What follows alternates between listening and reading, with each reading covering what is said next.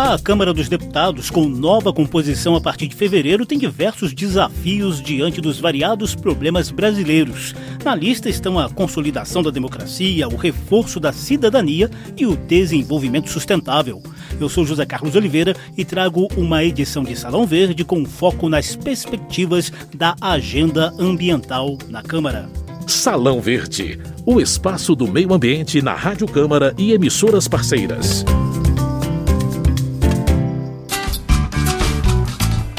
513 deputados e deputadas federais vão cumprir mandato na Câmara entre fevereiro deste ano e o fim de janeiro de 2027. Depois dos atentados golpistas e terroristas aos três poderes no início do ano, a consolidação das instituições democráticas parece ser a principal prioridade da nova legislatura. Mas os parlamentares também devem buscar consensos em torno da verdadeira reviravolta nas políticas socioambiental, climática e indigenista do Brasil, anunciada pelo governo Lula em relação às ações que eram praticadas no governo Bolsonaro. Muitas das medidas pretendidas por Lula vão passar pela análise da Câmara dos Deputados e do Senado, com poder de debatê-las e alterá-las. No programa de hoje, a gente vai falar de algumas dessas medidas e também relembrar ideias ambientais de parlamentares, estreantes e veteranos na Câmara.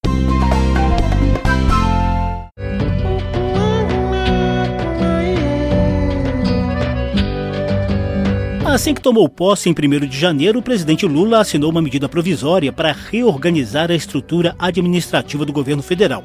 O texto já está valendo, mas ainda depende da aprovação de deputados e senadores. Em relação aos temas socioambientais, por exemplo, a medida provisória cria o Ministério dos Povos Indígenas, recria o Ministério do Desenvolvimento Agrário e Agricultura Familiar e acrescenta o nome de Mudança do Clima ao Ministério do Meio Ambiente deputada federal eleita pela Rede Sustentabilidade de São Paulo, a ambientalista Marina Silva estará licenciada do mandato na Câmara para continuar à frente desse Ministério Ambiental com funções ampliadas. Esse aumento nominal tem uma razão que não é retórica. A emergência climática se impõe, o maior desafio global vivido presentemente pela humanidade. Países, pessoas e ecossistemas mostram-se cada vez menos capazes de lidar com as consequências e, comprovadamente, os mais pobres são os mais afetados. O governo brasileiro, que sempre foi protagonista nessa discussão, não se furtará a exercer esse papel de liderança nacional e internacional. Outra novidade da agenda ambiental é a Autoridade Nacional de Segurança do Clima. A ministra Marina Silva detalha um pouco a ideia e fala dos planos de envio dessa proposta ao Congresso. A Autoridade Nacional de Segurança Climática terá como finalidade produzir subsídios para a execução e implementação da Política Nacional do Clima, regular e monitorar a implementação das ações relativas às políticas e metas setoriais de mitigação, adaptação, promoção da resiliência às mudanças do clima e supervisionar instrumentos, programas e ações para a implementação da política nacional sobre mudança do clima e seus planos setoriais. A decisão do governo é que o desenho dessa autarquia seja submetido ao Congresso Nacional até o final do mês de abril. No recente Fórum Mundial Econômico de Davos, na Suíça, a ministra defendeu um mercado regulado de carbono para auxiliar os esforços de redução das emissões de gases do efeito estufa. Já tem várias propostas sobre esse tema em análise na Câmara, mas o executivo poderá enviar algum texto específico. Marina Silva adiantou alguns dos argumentos que os governistas vão usar para convencer deputados e senadores a aprovarem pontos da política ambiental do governo Lula. Sustentabilidade não é uma maneira só de fazer, é uma maneira de ser, é um ideal de vida. Esses novos ideais identificatórios estão tomando conta do mundo. Os nossos filhos, os nossos netos já nascerão sustentabilistas. Uns serão conservadores, outros serão progressistas, uns capitalistas, outros socialistas, mas todos serão sustentabilistas, porque sem a natureza a gente não vive. Só os negacionistas não reconhecem o imperativo ético dessa agenda.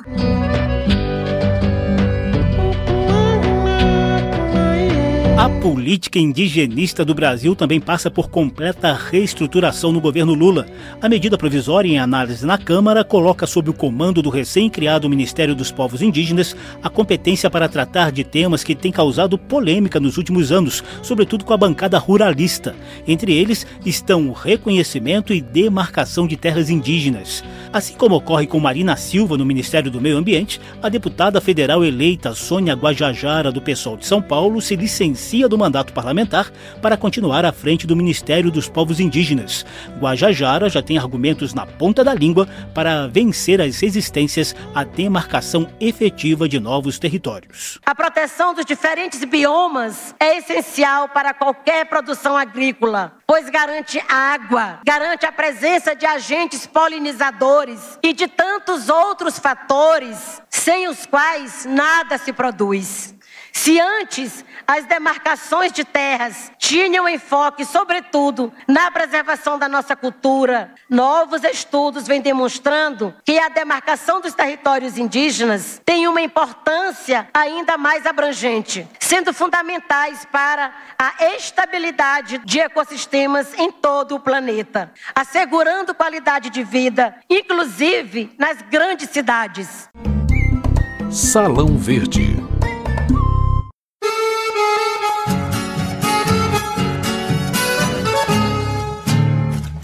As comissões permanentes e externas da Câmara vão manter o acompanhamento da agonia dos Yanomami, vítimas de tragédia humanitária em Roraima, e dos novos desdobramentos dos crimes socioambientais de Brumadinho e Mariana, em Minas Gerais. A Frente Ambientalista anunciou que estará atenta para rejeitar ou pelo menos impedir o avanço do chamado pacote da destruição. Trata-se de projetos de lei sobre flexibilização do licenciamento ambiental, da regularização fundiária e das regras de registro de agrotóxicos, além de outros dois projetos ligados ao marco temporal e à exploração mineral e econômica em terras indígenas.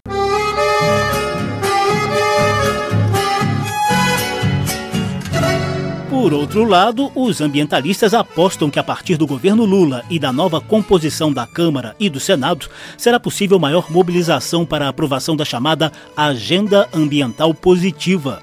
A lista inclui propostas de garantia de acesso à água potável e de ampliação dos créditos de carbono, além do chamado Projeto de Lei do Mar, que trata de conservação e uso sustentável do bioma marinho. Também há a expectativa de a Câmara aprovar em breve a proposta que inclui a segurança climática na lista dos direitos e garantias fundamentais previstos na Constituição. O texto já teve a admissibilidade aprovada na Comissão de Constituição e Justiça e agora vai passar pela análise de uma comissão especial antes de seguir para dois turnos de votação no plenário da Câmara. A proposta partiu do ex-coordenador da Frente Parlamentar Ambientalista, Rodrigo Agostinho, do PSB de São Paulo, e foi relatada na CCJ pela ex-coordenadora da Frente Parlamentar em Defesa dos Povos Indígenas, Joênia Wapichana, da Rede de Roraima. Nenhum dos dois conseguiu a reeleição para a Câmara dos Deputados, mas vão continuar empenhados nas causas socioambientais. Agostinho é o novo presidente do IBAMA, enquanto Joênia se transformou na primeira mulher indígena a presidir a FUNAI.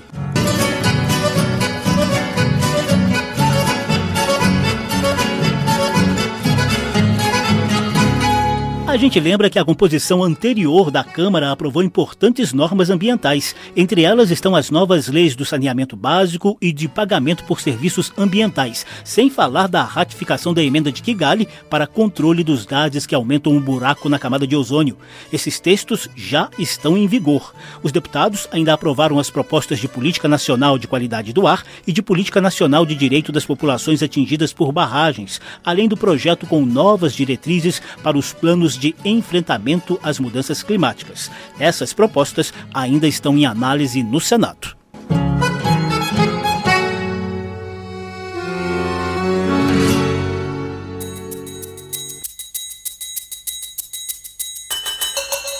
Salão Verde, o meio ambiente nos podcasts e nas ondas do rádio. No programa de hoje, mostramos as perspectivas da agenda ambiental a partir da nova composição da Câmara dos Deputados. Vários parlamentares, veteranos e novatos que tomam posse em fevereiro têm algum tipo de relação com temas ambientais, cada um a seu modo ou ideologia política.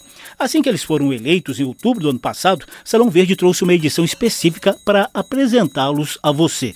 Na edição de hoje, já falamos de duas deputadas estreantes na Câmara que estarão licenciadas do mandato para comandar ministérios importantes. Marina Silva, da Rede de São Paulo, que volta a ser ministra do Meio Ambiente no governo Lula, e Sônia Guajajara, do PSOL de São Paulo, à frente do recém-criado Ministério dos Povos Indígenas.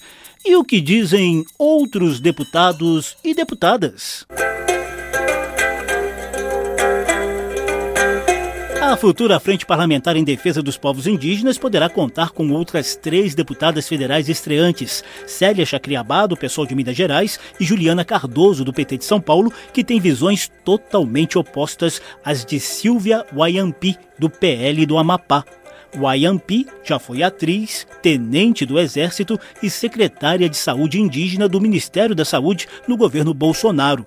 Nas redes sociais, a deputada eleita já criticou, por exemplo, as ONGs ambientalistas e o que chama de ideal imaginário em relação aos indígenas. E dentro desse ideal imaginário, se julga de que para que eu seja eu mesma, eu tenho que estar nua no meio do mato, eu tenho que depender apenas única e exclusivamente daquilo que a floresta floresta me dá, mas não é isso que a maior parte de indígenas pensam. Nós queremos participar da questão econômica brasileira, trazendo todo o nosso talento, toda a nossa expertise, todo o nosso conhecimento ancestral para colocar isso em prol do Brasil. Então, obviamente, pessoas que lucram com a miséria do indígena recebem dinheiro de organizações internacionais para mantê-los segregados e isolados enquanto eles lucram com a segregação e a miséria do indígena. A partir de agora, os debates sobre esses temas na Câmara terão o contraponto da antropóloga e mestra em desenvolvimento sustentável Célia Chacriabá mesmo diante de uma nova Câmara com perfil mais conservador e empresarial do que na legislatura anterior, ela prevê resistência por meio de ação coletiva em defesa das causas socioambientais. Célia Chacriabá afirma que terá um mandato de superação da violência e do preconceito contra indígenas, além do reforço dos direitos dos povos tradicionais. É um momento histórico, nesse momento superamos o racismo da ausência e a nossa primeira ação para isso é principalmente a defesa da demarcação de todos os territórios indígenas. Nós vivenciamos um momento de profunda violência. Somente em 2019 foram 135 lideranças indígenas assassinadas. 2020, 185 lideranças indígenas assassinadas pelos conflitos territoriais. Hoje, no Congresso Nacional, existe muito mais do que 250 projetos de lei enfraquecimento das legislações ambientais e nós não vamos permitir o passar da boiada. Nós estamos preparados, vocês sentirão orgulho, porque nós vamos mulherizar, indigenizar e reflorestar essa política com a bancada tão combativa que nós estamos preparados para fazer esse enfrentamento também com a bancada ruralista. Salão Verde. O ex-ministro do Meio Ambiente no governo Bolsonaro também é estreante na Câmara. Ricardo Salles foi eleito deputado federal pelo PL de São Paulo.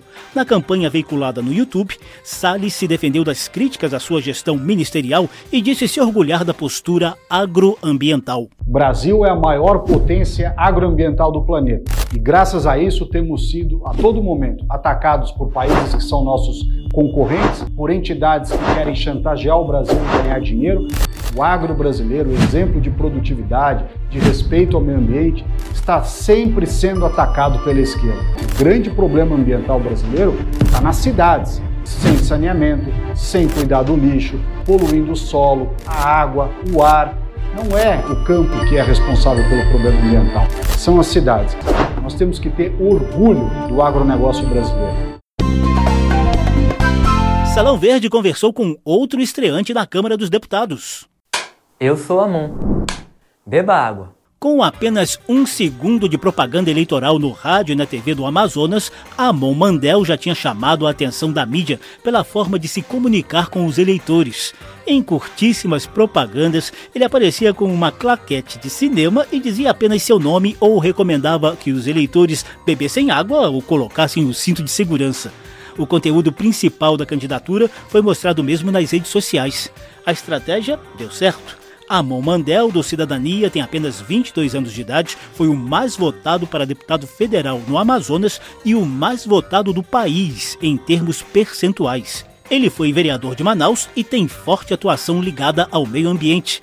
E na Câmara, como será o foco socioambiental do deputado federal Amon Mandel? Quero tornar Manaus e o Amazonas prioridades nacionalmente e internacionalmente no que diz respeito à questão ambiental. Eu quero facilitar a entrada de iniciativas voltadas, por exemplo, à questão do mercado de carbono, aqui, o que envolve as CPRs verdes, que são ativos indexados na, em bolsa, os créditos de carbono e assim por diante. Para isso, a gente tem que falar de regulamentação fundiária, dos conflitos ali que ocorrem entre União, os municípios do Amazonas e o governo do estado e conversar com todos eles para que eles cooperem efetivamente para a diversificação da nossa matriz econômica. Vou defender, obviamente, a nossa Zona Franca, no entanto, é óbvio para mim que nós precisamos urgentemente investir na diversificação da nossa matriz econômica e sair dessa dependência. Na minha opinião, o meio ambiente é importante não só para o mundo, mas para o Amazonas, localmente, para a geração de emprego e renda.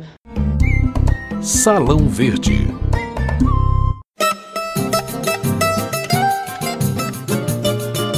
Entre os veteranos que já estão na Câmara há alguns mandatos, temos deputados que já coordenaram as chamadas frentes parlamentares, ou seja, o trabalho conjunto de deputados e senadores de vários partidos em defesa de determinado tema de interesse da sociedade.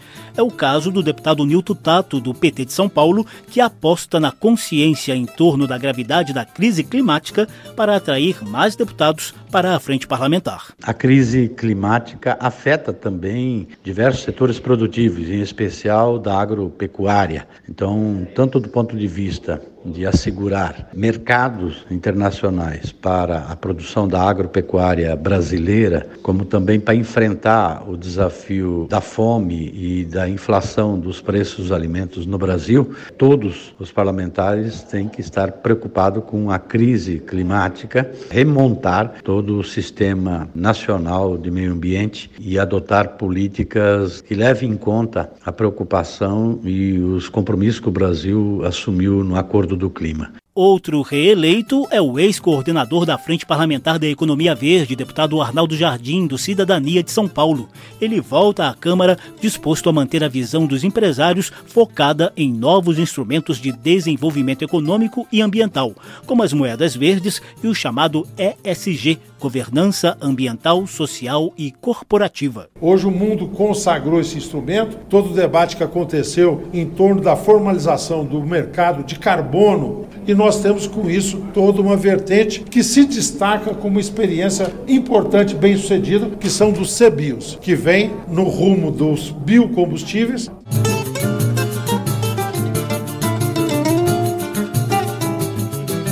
Outros deputados e deputadas que tocaram temas ambientais em algum momento do mandato anterior estão de volta na nova composição da Câmara. Só para citar alguns, são os casos da ex-presidente da Comissão de Meio Ambiente, deputada Carla Zambelli, do PL de São Paulo, e do ex-presidente da Comissão de Ciência e Tecnologia, deputado Aliel Machado, do Partido Verde do Paraná. Aliel teve participação em recentes conferências da ONU sobre mudanças climáticas, como a COP26 na Escócia. Talvez esse seja o tema mais importante da humanidade, pois nós estamos tratando da sobrevivência da nossa espécie, sabendo que temos grandes desafios, que o nosso país passa por um momento de dificuldade, de muitos questionamentos pelos equívocos na condução ambiental, e um dos assuntos principais é a discussão que nós vamos ter sobre ciência e inovação. Outro deputado reeleito com pegada socioambiental é Carlos Gomes, do Republicanos do Rio Grande do Sul. Ele é ex-catador de produtos reciclados e autor da lei, já em vigor, que incentiva a reciclagem e a logística reversa. Devo isso e dedico a todos os homens e mulheres. Todos os dias saem de casa com um carrinho de mão, às vezes dentro de uma cooperativa, para fazer um trabalho de triagem ou beneficiamento e assim fazer com que a nossa economia possa se movimentar, gerando emprego e renda. Salão Verde trouxe as perspectivas da agenda ambiental com a nova composição da Câmara dos Deputados a partir de fevereiro. O programa teve produção de Lucélia Cristina e Cristiane Baker, edição e apresentação de José Carlos Oliveira. Se você quiser ouvir de novo essa e as edições anteriores, basta visitar a página da Rádio Câmara na internet e procurar por Salão Verde. O programa também está disponível em podcast. Obrigadíssimo pela atenção. Tchau. Salão Verde o espaço do meio ambiente na Rádio Câmara e emissoras parceiras.